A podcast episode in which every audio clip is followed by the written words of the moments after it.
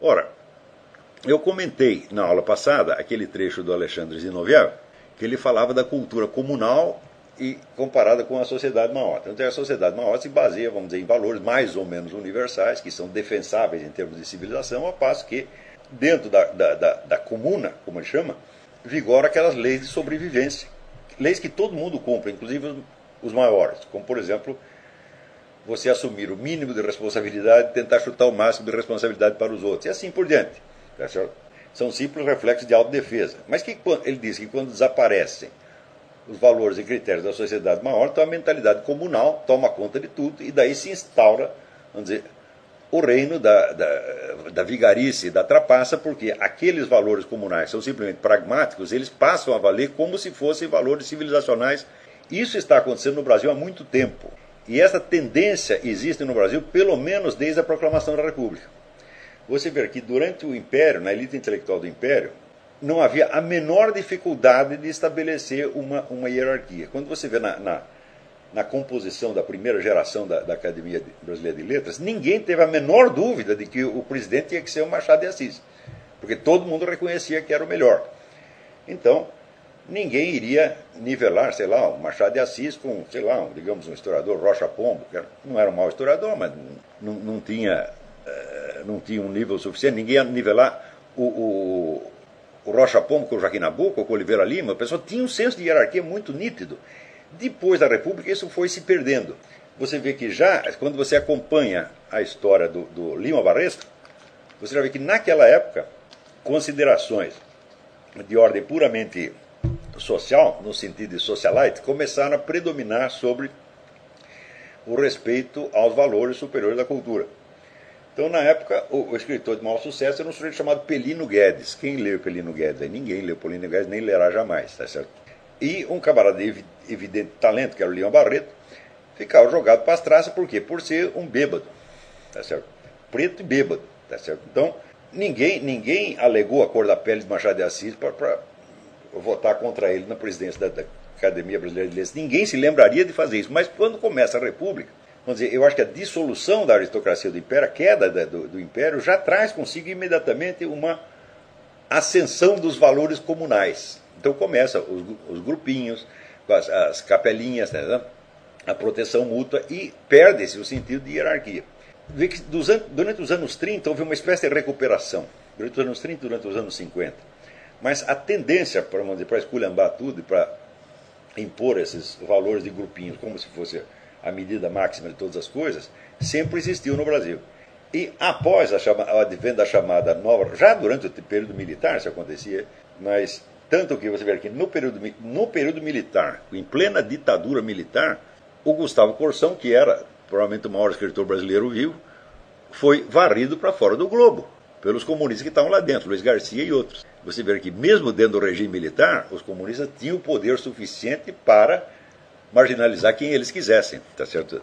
sobretudo dos lugares onde dominavam, que era universidade e mídia. A partir vamos dizer, do advento de, de um negócio, de um treco chamado PT, aí o negócio complica mais ainda, porque o PT tem um objetivo imediato de conquista do poder, que é coisa que o antigo Partido Comunista não tinha. Isso é muito importante. O Partido Comunista que seguia a linha soviética, ele acelerava ou desacelerava conforme a União Soviética mandasse. E a União Soviética não tinha nenhuma perspectiva de implantar no regime comunista no Brasil.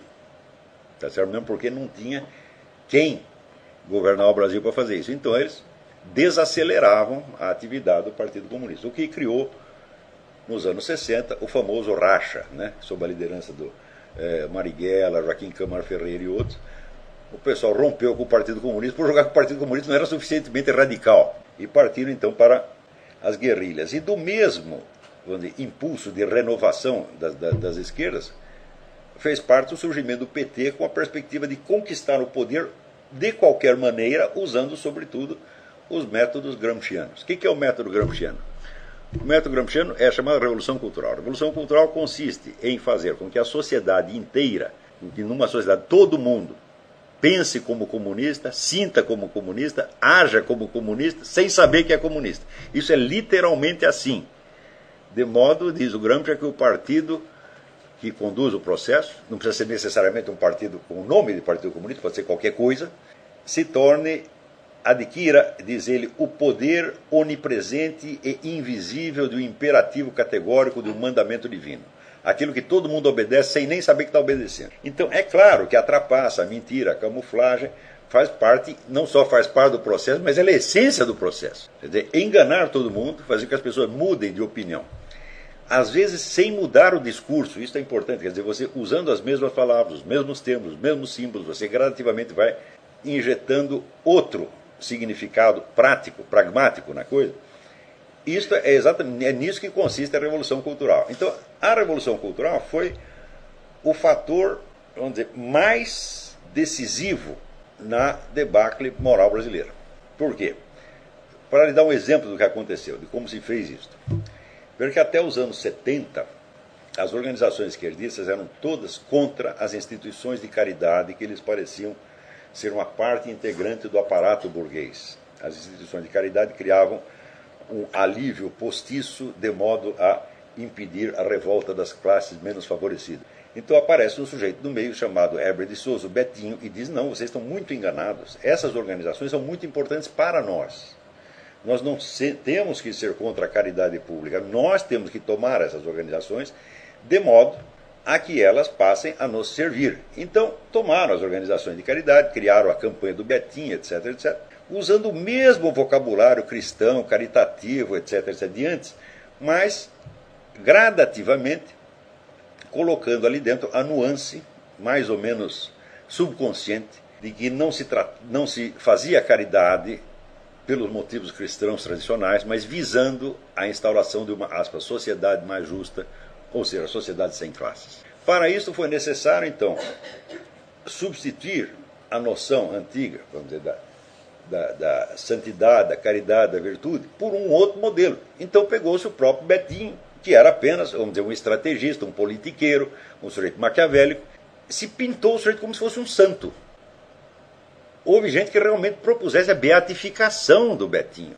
Então, este episódio do Betinho mostra como o que havia, vamos dizer, de pior, de mais maligno, mais malicioso na sociedade, de repente foi cultuado como santo. E não aconteceu só no caso do Betinho. Gradativamente, as imagens de virtude que se colocavam em público eram invariavelmente não pessoas que tinham realmente virtudes identificáveis, mas pessoas que simplesmente estavam seguindo a linha do PT. Porra. Então isto passou a ser a virtude. O povo, vendo a superposição vamos dizer, da linguagem antiga e dos personagens modernos incumbidos de, de personificá-la, confundia uma coisa com outra. Quer dizer, aceitava tomar um Betinho ou outras pessoas desse tipo como se fosse realmente imagem de virtude no sentido antigo. Então, é claro que isso é a corrupção completa, não da moralidade, presta atenção, mas do próprio senso moral, do próprio sentimento moral.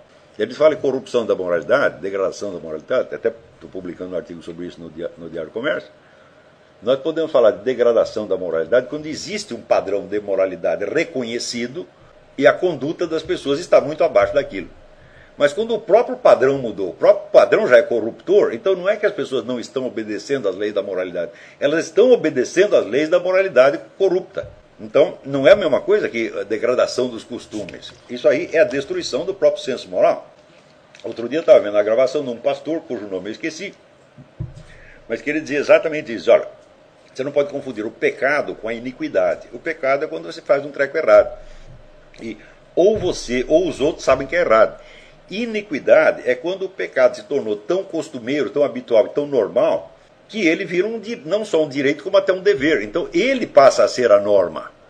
Tá certo? E foi exatamente o que aconteceu no Brasil. O Brasil está numa situação de iniquidade geral. E note bem, é claro que esta iniquidade afeta, em primeiríssimo lugar, as duas instituições fundamentais que são a igreja e a alta cultura. A igreja foi todinha corrompida. Então não é que o pessoal não está cumprindo os mandamentos da igreja. Não! Chega lá um bispo, um cardeal e dá um mandamento errado para eles e eles obedecem. O problema não é a desobediência, o problema é a obediência. Eu fico impressionado, vamos dizer, com o, vamos dizer, o respeito né, com que os fiéis católicos tratam bispos e cardeais, que são obviamente usurpadores, tá certo? Que não merecem respeito nenhum e que não podem ser aceitos como representantes da igreja sob aspecto nenhum. E na, nada fazem contra eles e continuam obedecendo como se isto fosse obedecer à igreja. Não faz sentido. Tá certo?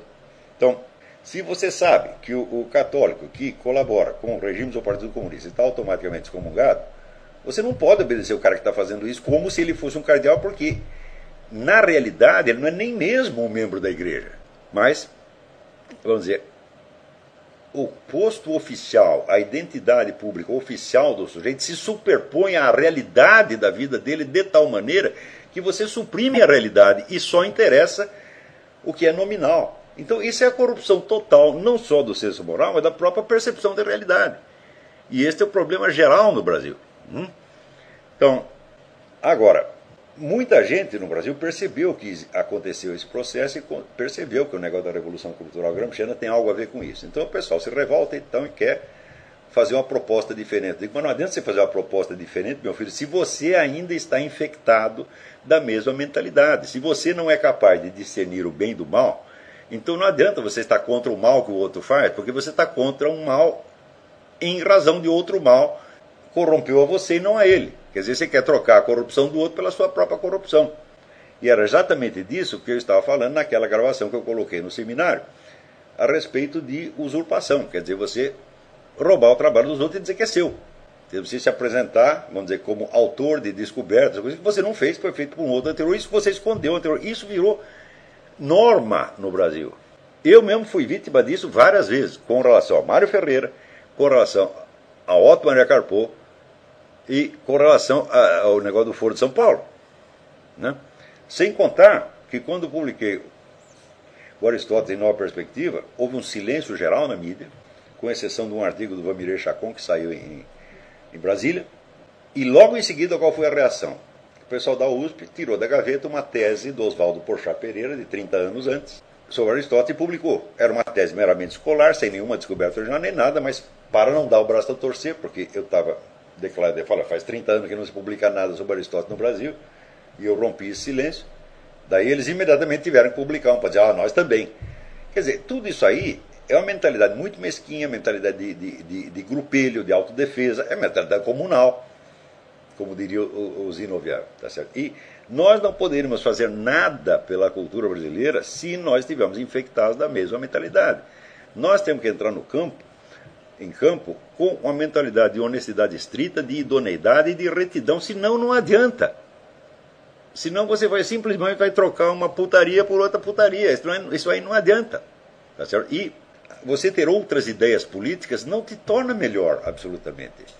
Quer dizer, você julgar que a sua maldade pode ser compensada pelo fato de que você adotou uma ideia política é exatamente você cair no, no, no no critério ideológico. Quer dizer, o que interessa não é o bem e o mal absoluto, mas é a corrente política que você está ajudando. Isso aí é pensar como comunista, mesmíssima coisa. Então, embora com um conteúdo ideológico invertido, mas o procedimento é o mesmo e, se continuar assim, vai se perpetuar esse mesmo estado de iniquidade. E nós não podemos colaborar com isso de maneira alguma. Estou, estou me referindo novamente a isso pelo fato de que esta semana saiu lá na revista dicta e contradita uma entrevista do seu Mauro Samartino, posando como se fosse o grande descobridor do Mário Ferreira, quando, obviamente, ele não conseguia entender nada do Mário Ferreira até ler a introdução que eu escrevi para a Sabedoria das Leis Eternas. Foi a partir daquela introdução que as pessoas puderam enxergar o Mário Ferreira numa certa perspectiva.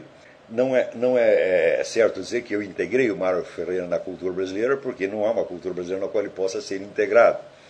Tá certo? Eu simplesmente o tornei inteligível para um público leitor que antes ficava perdido no meio daquele oceano de papéis. Então, de novo, insistiram nessa história. Quer dizer, até onde vai isso? Não estou falando isso por ter sido eu a vítima, porque quando a vítima foi o Mário Ferreira, foi o Carpo, fui eu o primeiro que fui lá defender a honra dos falecidos. Né? E com o Gilberto Freire, mesmíssima coisa, que quando entrou na moda Cuspina, Cuspina e Mar do Falecido, né? você pegar leves suspeitas indefinidas, tá certo? E, encobrir com elas a, a, obra inteira que o sujeito fez, também fui eu que estou lá é, protestando. Como agora também estou protestando, no próximo programa Troll Speak vou falar disso, vou protestar contra vamos dizer, a marginalização do Ângelo Monteiro, que é um excelente poeta, ensaísta e filósofo pernambucano, que atualmente o pessoal fala em cultura pernambucana e esquece o Ângelo Monteiro, que já estava fazendo coisa melhor do que eles 10 anos antes. Então, este tipo de coisa, isto tem que parar. E nós aqui, sobretudo nós do, do seminário, nós não temos o direito nem mesmo de pensar em praticar uma coisa dessa. Nunca. Tá? Então, é isso.